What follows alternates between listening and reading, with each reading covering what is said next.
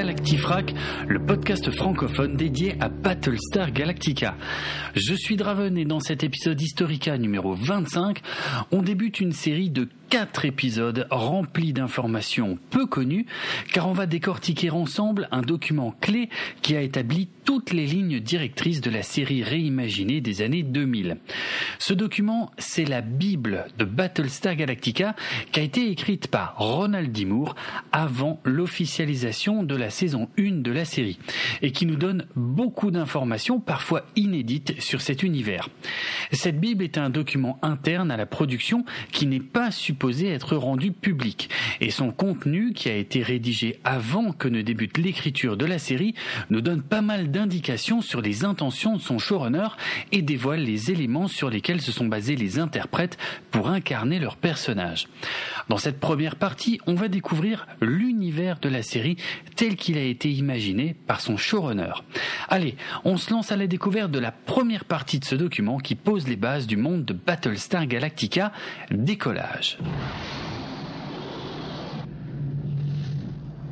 En introduction, on va déjà définir exactement ce qu'est la Bible d'une série. C'est un document très important, rédigé par le créateur de la série, qui établit les bases de l'univers et qui raconte l'histoire passée des personnages avant le début de la série. C'est en se basant sur ce document que les scénaristes vont pouvoir développer les scénarios des épisodes et des personnages. Lorsque la série dure un certain temps, ce document est mis à jour et il est fourni aux nouveaux scénaristes qui rejoignent l'équipe.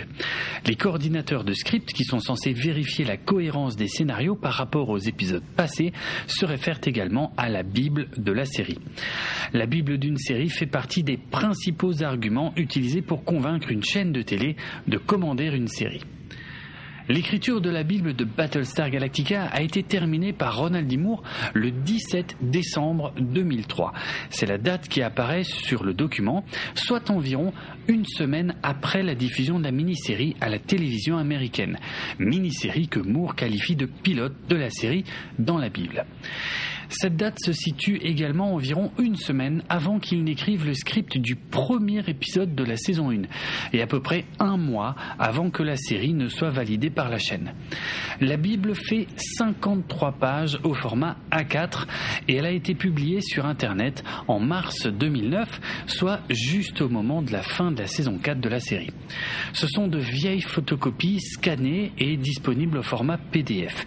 Il s'agit donc de la toute première Bible de Battlestar Galactica qui ait été écrite avant même le démarrage de l'écriture des épisodes de la série. Les versions ultérieures n'ont, à ma connaissance, jamais été rendues publiques. Pour information, après une traduction intégrale par mes soins, qui m'a demandé près de six semaines de travail à raison de trois ou quatre jours de traduction à temps plein par semaine, le document faisait encore 47 pages de texte Word au format A4.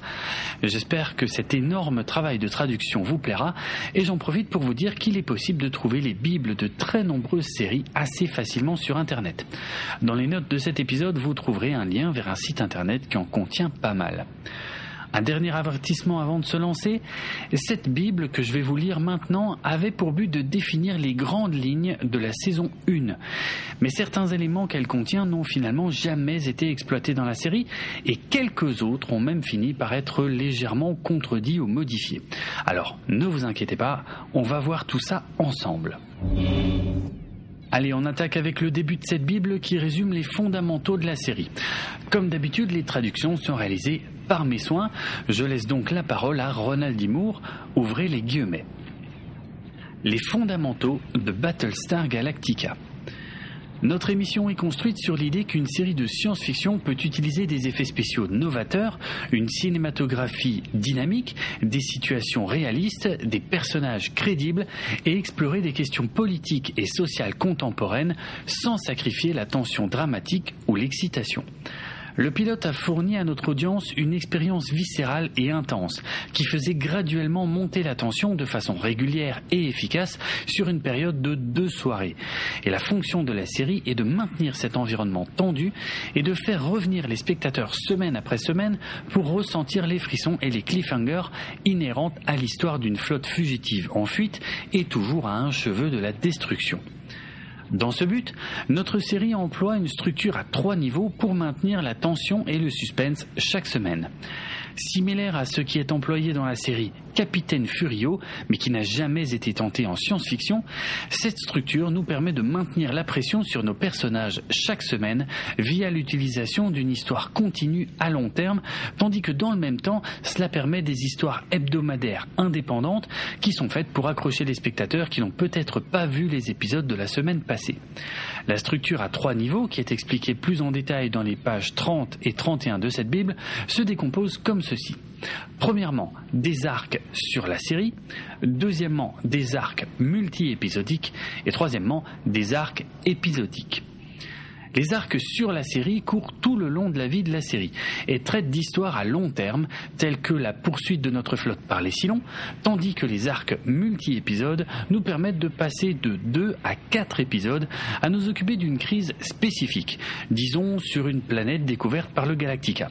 Et les arcs épisodiques fournissent des récits bouclés pour chaque émission et donnent à n'importe quel spectateur la chance de regarder l'épisode de la semaine. En employant cette structure, nous gagnons les bénéfices d'une narration sur le long terme, en brodant sur les tensions existantes et les situations du postulat de départ qui ont déjà accroché notre audience, et en fournissant ainsi une expérience plus riche et plus captivante aux spectateurs dévoués, tandis que dans le même temps, cela nous permet d'accrocher le spectateur plus occasionnel qui n'est peut-être pas familier des récits à long terme, mais qui est attiré par l'intrigue épisodique de cette semaine. La clé du succès de cette série est de ne jamais, jamais laisser de l'air s'échapper du ballon. Le Battlestar Galactica vit dans un état de crise perpétuelle, un état dans lequel les Cylons peuvent apparaître à tout moment et où les bombes des terroristes les meurtres, les rébellions, les accidents et les épidémies sont les routines fâcheuses de la vie de tous les jours. Il n'y a pas de jour de repos pour nos personnages, pas de havre de paix, rien qui ne s'approche de l'existence calme et normale qu'ils ont déjà connue. Ils sont en fuite pour protéger leur vie. Cette série parle d'une poursuite. Que la poursuite commence. Bon, je referme les guillemets quelques instants pour commenter ces fondamentaux. Euh, ma première constatation est que Ronald Dimour écrit des phrases très longues, ce qui n'est pas toujours évident à traduire. On sent bien que ce début de texte s'adresse avant tout aux décideurs de la chaîne afin de les motiver à valider le projet. En ce qui concerne la structure narrative des épisodes, c'est ce que je vous avais déjà expliqué dans notre épisode Historica précédent. Il faut capter les spectateurs réguliers ainsi que les spectateurs occasionnels pour rassurer la chaîne. Et pour ça, les personnages n'auront jamais de répit. Dans les pages suivantes de la Bible, Ronald D. Moore republie son texte intitulé La science-fiction naturaliste ou comment faire du space opéra sans le côté opéra que je vous avais déjà traduit en intégralité à la fin de notre épisode Historica numéro 17. Souvenez-vous, il y explique qu'il va éviter tous les clichés classiques de la science-fiction et que cela passera par un style visuel de type documentaire, même dans l'espace, par un montage vaguement Hitchcockien, par une histoire centrée sur des vrais gens, par un respect de la science et par des personnages comme vous et moi. Je vous invite à réécouter notre épisode Historica numéro 17 si vous voulez vous remettre ces intentions dans la tête. On arrive enfin dans le concret de cette Bible avec son premier gros chapitre consacré aux douze colonies. Ronald D. y détaille sa vision de la religion, de la culture et de la technologie des coloniaux en commençant par son histoire avant la guerre contre les Silons. Il propose également plusieurs pistes qui pourront être suivies ou non par les futurs scénaristes de la série. Je lui laisse à nouveau la parole pour l'histoire des douze colonies. Ouvrez les guillemets. Les racines de l'humanité se trouvent sur un monde nommé Kobol, le monde quasi mythique qui, dans l'univers de Galactica, est le berceau de l'Homo sapiens. La localisation de cette planète a été perdue dans les brouillards du temps, mais nos personnages ont été vraisemblablement élevés avec divers mythes et légendes à propos de ce monde similaire à l'Éden, qui a probablement divers éléments mystiques qui lui sont associés. Kobol semble être un cadre olympien dans lequel les dieux ou des êtres semblables à des dieux ont cohabité sur la planète avec de simples mortels. À un moment donné, dans le passé lointain, au moins plusieurs millénaires avant le pilote, 13 tribus des hommes ont quitté Kobol et ne sont jamais revenus. La raison de leur départ est ouverte aux conjectures. Un conflit politique, une catastrophe naturelle, une opposition avec les dieux, etc.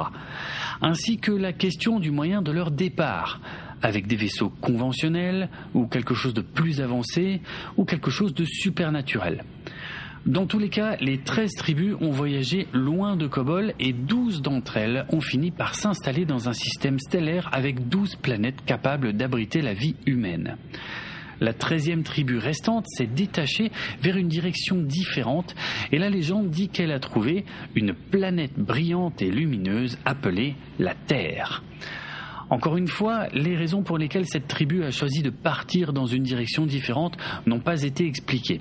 Mais on peut tout de même présumer que dans la Bible version coloniale, les rouleaux sacrés, il y a diverses légendes et récits qui expliquent ce schisme dans des termes religieux. Le peuple des douze tribus a colonisé douze planètes différentes et chaque colonie a été nommée en fonction de ce qu'ici sur Terre on considérerait comme les signes du zodiaque. Caprica pour le Capricorne, Pycon pour les Poissons, Gémenon pour les Gémeaux, etc. À l'époque du pilote, les coloniaux ont vécu sur leur monde depuis plusieurs milliers d'années et à ce point leur technologie n'est pas beaucoup plus avancée que la nôtre. Ceci présente deux passés possibles. Premièrement, les douze colonies ont évidemment abandonné toutes les technologies avancées qu'elles avaient, ce qui est possiblement un thème récurrent, ou Deuxièmement, elles sont arrivées dans un état relativement primitif pour commencer, ce qui pourrait symboliser le fait d'avoir été chassées de l'Éden en étant nues. Alors, il a marqué nu entre guillemets, il faut comprendre nu technologiquement parlant. Les douze colonies ont existé séparément pour la grande majorité de leur histoire, des mondes férocement indépendants avec différentes cultures et sociétés. Bien qu'elles soient clairement liées les unes aux autres par leur héritage, elles ont tout de même trouvé le moyen de se faire la guerre. Et on peut présumer que différentes alliances se sont faites et défaites à travers les siècles selon le reflux et l'écoulement de l'histoire aucune structure gouvernementale formelle n'a existé pour unifier toutes les douze colonies jusqu'aux événements cataclysmiques de la guerre contre les Silons. Fermez les guillemets. Ok, on referme un instant les guillemets pour commenter cet aspect historique développé par Ronald Dimour. Je dirais que l'information principale qu'on peut en tirer est le fait qu'il n'existait pas de présidence des colonies avant la guerre contre les Silons. C'est donc un système politique central relativement récent, environ une quarantaine d'années, et on comprend mieux pourquoi les personnes issues de différentes colonies ont parfois du mal à s'accorder sur certaines questions sociétales. On voit aussi que Ronald Dimour laisse des possibilités ouvertes dans certains domaines, mais je n'en dirai pas plus pour ne pas spoiler ceux qui n'auraient pas encore vu toute la série. Allez, passons maintenant à la question de la religion dans les douze colonies. Je redonne la parole à Ron Moore. Ouvrez les guillemets. Les coloniaux ont un système de croyance polythéiste qui vénère au moins quelques-uns des êtres semblables à des dieux de la planète Kobol. Ainsi, les personnages qui prient sont susceptibles d'adresser leurs remerciements ou de demander la bénédiction des seigneurs de Kobol. Qui sont ces seigneurs et combien ils sont, on l'ignore pour l'instant, mais ils sont à peu près analogues aux dieux grecs ou romains de la Terre. Ce lien aide également à garder une attache entre les systèmes de croyance de la Terre et ceux de la société coloniale, ce qui nous rappelle que nous sommes tous supposés venir du même berceau, à savoir Kobol. Les pratiques et les croyances religieuses varient selon les colonies, avec quelques mondes qui sont presque complètement laïques et d'autres qui sont au bord du fondamentalisme il y a un corps formel de prêtres et d'ecclésiastiques connu comme étant le Quorum des Douze, qui opère maintenant un rôle quasi civil au sein du gouvernement colonial et qu'on pourrait comparer à la Chambre des Lords du Royaume-Uni. Comme l'implique son nom, le Quorum est constitué de représentants de chaque colonie. Le Quorum des Douze conseille le gouvernement sur des sujets politiques avec une perspective religieuse, mais son véritable pouvoir est relativement restreint. Bon, je referme un instant les guillemets pour relever le fait qu'au départ, dans l'esprit de Ronald Dimour, l'origine du quorum des douze était religieuse, ce qui ne transparaît pas vraiment dans la série où ses représentants sont élus par le peuple. Quant au pouvoir du quorum, il semble un peu plus important dans la série que dans cette idée initiale, mais on y reviendra sûrement dans de futurs épisodes Analytica. Allez, on repart dans la Bible de Ronald D. Moore avec deux paragraphes consacrés à la culture et à la société des douze colonies. Ouvrez les guillemets. La société coloniale est très similaire à la société terrienne du XXIe siècle et peut être considérée comme un monde parallèle dans les faits. Les gens regardent la télévision, ils suivent des sports professionnels, ils utilisent des téléphones, ils conduisent des voitures, ils ont des appartements, ils se battent contre la bureaucratie, ils portent des cravates, etc., etc. Ceci est un choix créatif délibéré. Nous ne sommes pas en train d'essayer de présenter une société de gens bizarres de l'espace.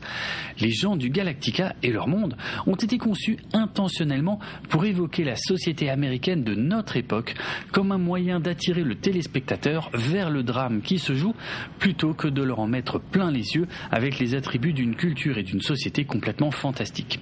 Clairement, il y a des différences. Mais notre intention créative est de faire que cette série soit à propos de nous, plutôt qu'à propos d'un peuple fictionnel. Bon, je referme les guillemets, mais je pense que les intentions de Ron Moore sont assez claires concernant les parallèles qu'on peut faire entre notre monde et celui de la société des douze colonies.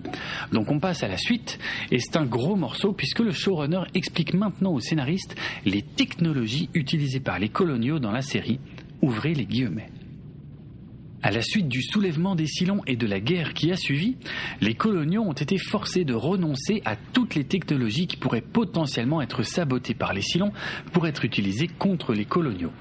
Dans la pratique, cela a signifié l'élimination de la mise en réseau qui est définie ici comme la capacité des ordinateurs à partager des données et à communiquer entre eux. En éliminant le partage de données, les Silons ne pouvaient plus, par exemple, introduire des virus pour perturber les systèmes d'information ou revendiquer le contrôle de ces systèmes. Le résultat a été que beaucoup des avantages de la société moderne que nous prenons pour acquis ont été retirés de la société coloniale. Plus d'Internet, plus de communication en Wi-Fi, plus d'imagerie satellite, etc. Pendant que les Silons devenaient de plus en plus avancés, leur maîtrise de la technologie a également progressé et les coloniaux ont été forcés encore et encore de limiter radicalement l'échelle de la technologie dans leur propre société. Les microprocesseurs eux-mêmes sont devenus vulnérables aux interférences des Silons à un certain point, donc les fours à micro-ondes, les téléphones mobiles, les Game Boy, etc. Tout a commencé à être retiré de la vie de tous les jours. En écrivant pour la série, nous devrions penser aux coloniaux comme utilisant un mélange d'ordinateurs Apple II avec des navettes spatiales actuelles de la NASA et des technologies futuristes. Par exemple, le Galactica a clairement des moniteurs à écran plat de type TV plasma éparpillés à travers le CIC. Mais il se repose toujours sur des impressions papier qui semblent être créées par des imprimantes matricielles sur des rames de papier continu. Alors que le vaisseau peut voyager plus rapidement que la vitesse de la lumière, les officiers doivent passer verbalement en revue de longues checklists pendant que les cadres du personnel engagé appuient sur des boutons et des interrupteurs pour que ce soit possible. Une façon utile de penser à ça est de prendre n'importe quelle pièce d'équipement et de lui enlever la capacité de communiquer avec une autre pièce d'équipement. Si votre téléphone mobile n'avait pas accès à un réseau informatique, comment pourrait-il fonctionner efficacement? Pourrait-il fonctionner tout court? Comment est-ce qu'on conçoit un système de navigation pour un vaisseau spatial si les divers composants ne peuvent pas être mis en réseau? Comment est-ce qu'on conçoit un chasseur qui dépend davantage du cerveau humain pour identifier les menaces et prendre des décisions que de quoi que ce soit qui est monté dans le cockpit? L'un des concepts les plus importants est qu'il n'y a pas d'ordinateur central à bord du Galactica ou de n'importe quel autre vaisseau colonial. En fait, nos ordinateurs sont très bêtes en comparaison avec même le PC moyen qui se trouve sur le bureau d'un scénariste. Nous devrions toujours nous efforcer de trouver des moyens de forcer les êtres humains à faire le travail difficile impliqué par le fonctionnement et l'entretien d'un vaisseau spatial. Les cerveaux humains doivent faire des calculs, organiser des données et trouver des solutions aux problèmes complexes. Bon, je referme les guillemets et là aussi la vision de Moore en ce qui concerne la technologie coloniale est assez claire. Il y a un mélange d'anciens et de futuristes, mais surtout rien n'est en réseau et les humains font toujours le plus gros du travail par eux-mêmes. Peut-être que vous avez souri comme moi à la mention des Game Boy, mais personnellement le passage qui m'a fait le plus tiquer est celui où il parle des navettes spatiales actuelles de la NASA. Car effectivement, ce programme était toujours en cours en 2003 et il ne s'est terminé que 8 ans plus tard, en 2011. Moore mentionne également des imprimantes matricielles et sachez que ces imprimantes sont toujours utilisées aujourd'hui dans certains milieux professionnels, mais qu'elles étaient surtout très répandues des années 70 aux années 90 et qu'elles impriment effectivement des rames de papier continu qu'il faut ensuite découper en haut et en bas pour isoler chaque page ainsi que sur les côtés pour enlever les bandes trouées qui sont prédécoupées. Voilà, j'espère que vous voyez de quoi il s'agit. Bon, après avoir passé en revue tous les principaux aspects de la société coloniale, Ronald D. Moore fait la même chose avec les Silons. Et il commence logiquement par leur histoire, ouvrez les guillemets. Les Silons étaient à l'origine de simples robots qui sont devenus de plus en plus complexes avec une intelligence artificielle de plus en plus puissante. Ils ont finalement été utilisés pour des travaux dangereux comme des opérations de minage et ensuite ils ont été utilisés comme soldats dans les armées des douze colonies. Alors que les Silons devenaient plus rapides et plus puissants, ils sont également devenus plus intelligents et plus indépendants. Et il est arrivé à un moment où les Silons ont développé une véritable conscience d'eux-mêmes. Une fois que les Silons sont devenus conscients d'eux-mêmes, ils se sont rebellés contre leurs maîtres humains et la guerre des Silons a commencé. La guerre est vite devenue désespérée pour les deux camps, car ils en sont arrivés à croire que leur propre survie dépendait de l'annihilation de leur ennemi.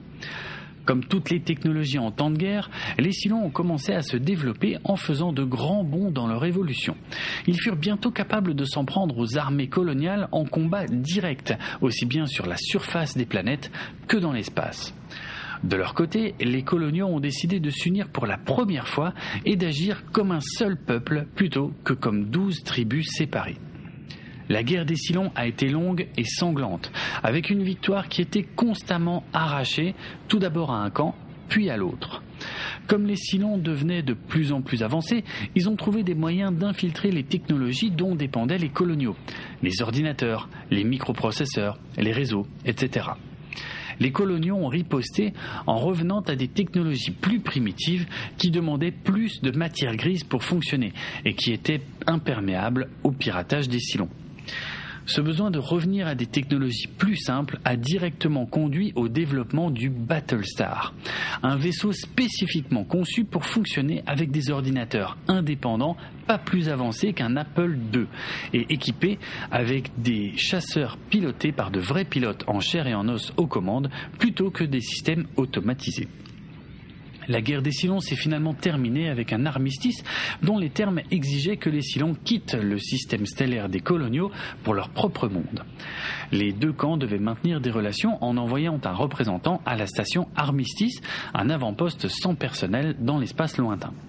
Après quelques échanges de messages initiaux pour clarifier les litiges restants de la guerre, les Silons n'ont plus jamais envoyé de représentants pendant les 40 dernières années et seul un représentant colonial est venu à la station Armistice. Bon, je referme les guillemets un instant, mais là encore, on retrouve effectivement toutes les informations données dans la mini-série Battlestar Galactica de 2003, avec parfois de petites précisions supplémentaires. On note une deuxième mention de l'ordinateur Apple II qui, comme son nom l'indique, était le second ordinateur individuel fabriqué par Apple. L'Apple II est sorti en 1977 et il a fait partie des premiers micro-ordinateurs à viser le grand public plutôt que le monde professionnel. L'Apple II a été l'un des ordinateurs les plus populaires de la fin des années 70 et on estime qu'il s'en est vendu près de 5 millions dans le monde. Comme on l'a fait plutôt pour les coloniaux, on passe maintenant à la culture et à la société des Silons imaginée par Ronald D. Moore. Ouvrez les guillemets. Finalement, un jour est arrivé où les Silons se sont posés les questions existentielles communes à tous les êtres pensants. Pourquoi suis-je ici? Est-ce qu'il existe autre chose? De ces questions a découlé un système de croyances qui suit en quelque sorte la pensée humaine traditionnelle. Une croyance en un pouvoir supérieur, un Dieu duquel provient toute la création. Le dieu des Silons accorde plus d'importance à l'amour qu'à quoi que ce soit d'autre. Et ceux qui s'opposent à l'amour, qui cherchent à amener le mal dans la création de Dieu, doivent être détruits. L'un des aspects les plus intéressants des Silons aujourd'hui est qu'ils se sont consciemment calqués sur la forme humaine. Douze formes humaines pour être précis, et chacun d'entre eux incarne des aspects précieux de la personnalité et du corps humain. Tout comme l'homme occidental croit avoir été créé à l'image de Dieu, les Silons se sont façonnés selon le portrait de leur propre créateur. Pour sûr, les Silons croient que l'humanité est profondément imparfaite, mais ils reconnaissent aussi ses caractéristiques positives et s'efforcent de préserver dans leur propre culture ce qu'ils croient en être les aspects les plus louables. La décision que seuls 12 modèles de Silon étaient nécessaires suggère que la diversité de l'humanité est surestimée et qu'il y a relativement peu d'attributs physiques qui méritent d'être préservés. Alors que les Silons communiquent évidemment verbalement, il y a vraisemblablement la capacité de transmettre des informations sous la forme non verbale d'une transmission de données parmi eux. Cela implique que les Silons préfèrent la communication verbale en tant que convention de politesse entre les êtres conscients, et cela implique encore davantage que les Silons ont leur propre code de conduite et de comportement qui les marque en tant que civilisés dans leur propre esprit. Le fait que la conscience d'un Silon puisse être transmise depuis un corps mourant vers un autre corps de Silon suggère également que les Silons placent une immense valeur dans la vie elle-même. Réfléchissez à la technologie requise pour accomplir cet exploit incroyable. Si l'esprit humain contient des données si vastes qu'elles seraient quasiment impossibles à calculer en termes d'octets et de gigaoctets, la conscience des Silons doit être encore plus importante par plusieurs ordres de grandeur. Des réseaux d'ordinateurs super rapides, capables de transmettre d'énormes quantités d'informations, doivent être constamment prêts pour recevoir un téléchargement d'urgence soudain depuis n'importe quel silon qui se trouve n'importe où, tandis que simultanément un nouveau corps doit être constamment prêt. Étant donné les millions de silons présumés existants, cela suggère un système d'assistance gargantuesque dont le seul but est de maintenir les membres de la société en vie. Une telle société doit avoir une croyance centrale envers la vie elle-même, ainsi qu'une peur quasi pathologique de la mort véritable et finale.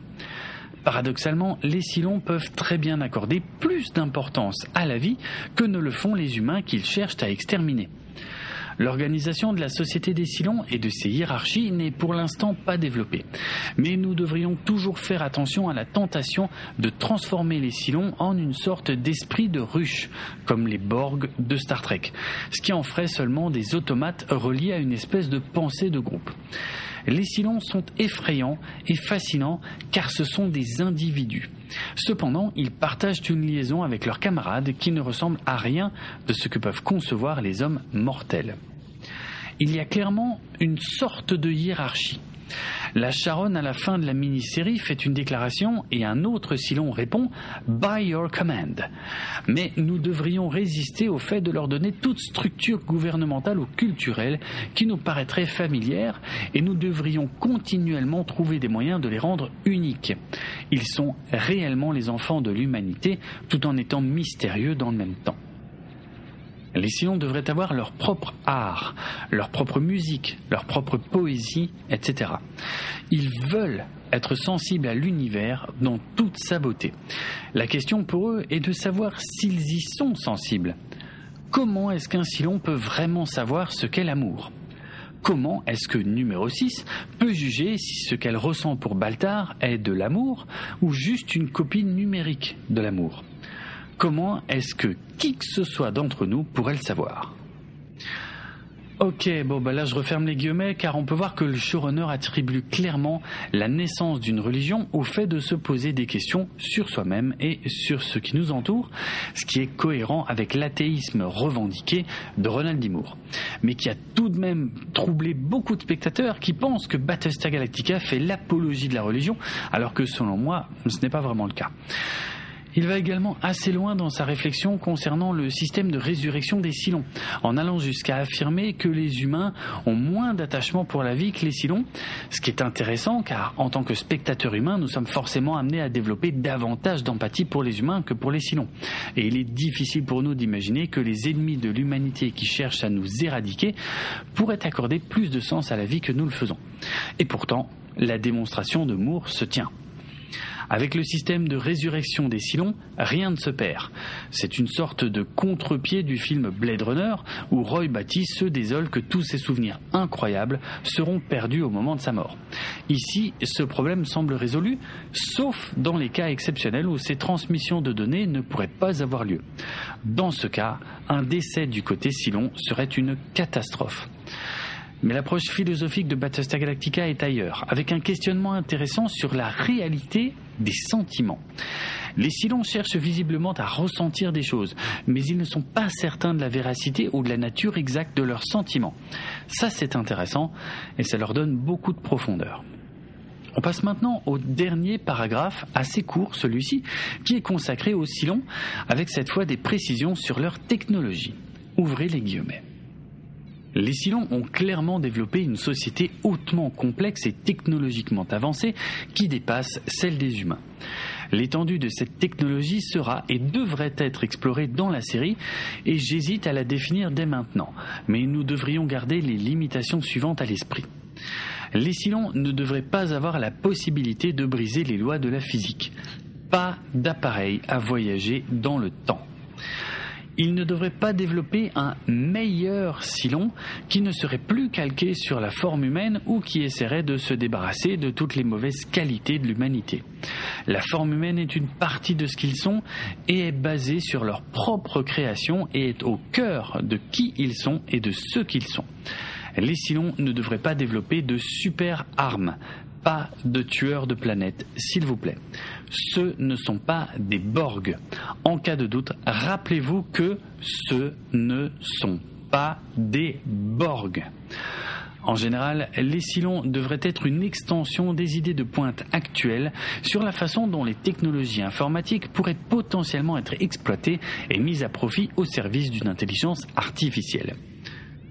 Ok, voilà, on referme ces guillemets. Je l'avais dit, c'était court. Ron Moore n'a visiblement pas encore d'idée précise de ce qu'il veut concernant la technologie des Silons. Mais par contre, il est certain de ce qu'il ne veut pas et il désire clairement s'éloigner de ce qui a déjà été fait dans Star Trek, d'où sa mention des Borg qui font leur apparition dans Star Trek La Nouvelle Génération en 1989. Il ne veut pas non plus d'étoiles de la mort à la Star Wars et surtout, il ne veut pas qu'on perde de vue le parallèle existant entre les Silons et les humains.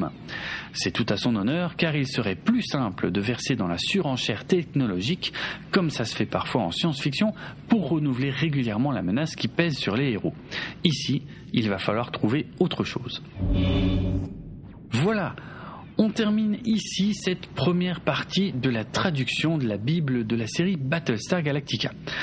Pour être franc avec vous, c'est probablement la partie qui contient le moins d'infos croustillantes et attendez-vous à nettement plus de révélations dans la seconde partie qui sera consacrée à la biographie détaillée de tous les personnages principaux de la série. Vous saurez enfin de quoi était faite leur vie depuis leur naissance jusqu'à la mini-série pilote de 2003. Vous verrez que c'est parfois assez surprenant. Juste une chose avant qu'on ne se quitte, il y a des escrocs qui vendent des copies imprimées de la Bible de Battlestar Galactica sur des sites comme eBay à prix d'or en les faisant passer pour des originaux. Ne vous faites pas avoir, ils ont juste téléchargé la même version PDF que tout le monde et ils l'impriment eux-mêmes. Ça n'a aucune valeur, n'achetez pas ça. Le podcast Galactifrac fait partie du label Podchose et il est disponible sur PodCloud ainsi que sur Apple Podcast, Deezer, Amazon et de nombreuses applications iOS et Android, sans oublier YouTube. Retrouvez les notes de l'émission sur galactifrac.lepodcast.fr et suivez-nous sur Twitter, Facebook et Instagram pour du contenu supplémentaire en lien avec cet épisode. Bon, là je vais être franc, du contenu supplémentaire, il n'y en aura pas beaucoup à part euh, vous mettre le lien pour télécharger la Bible. Euh, vous pouvez également venir discuter avec d'autres auditeurs et moi-même sur le serveur Discord de l'émission. Si vous voulez me retrouver sur Twitter, mon pseudo c'est Draven et ça s'écrit D-R-A-V-E-N-R-D-R-O-K. N'oubliez pas que si vous avez apprécié cet épisode, le meilleur moyen de le montrer et de nous récompenser est de le partager au plus grand nombre via les réseaux sociaux. Ciao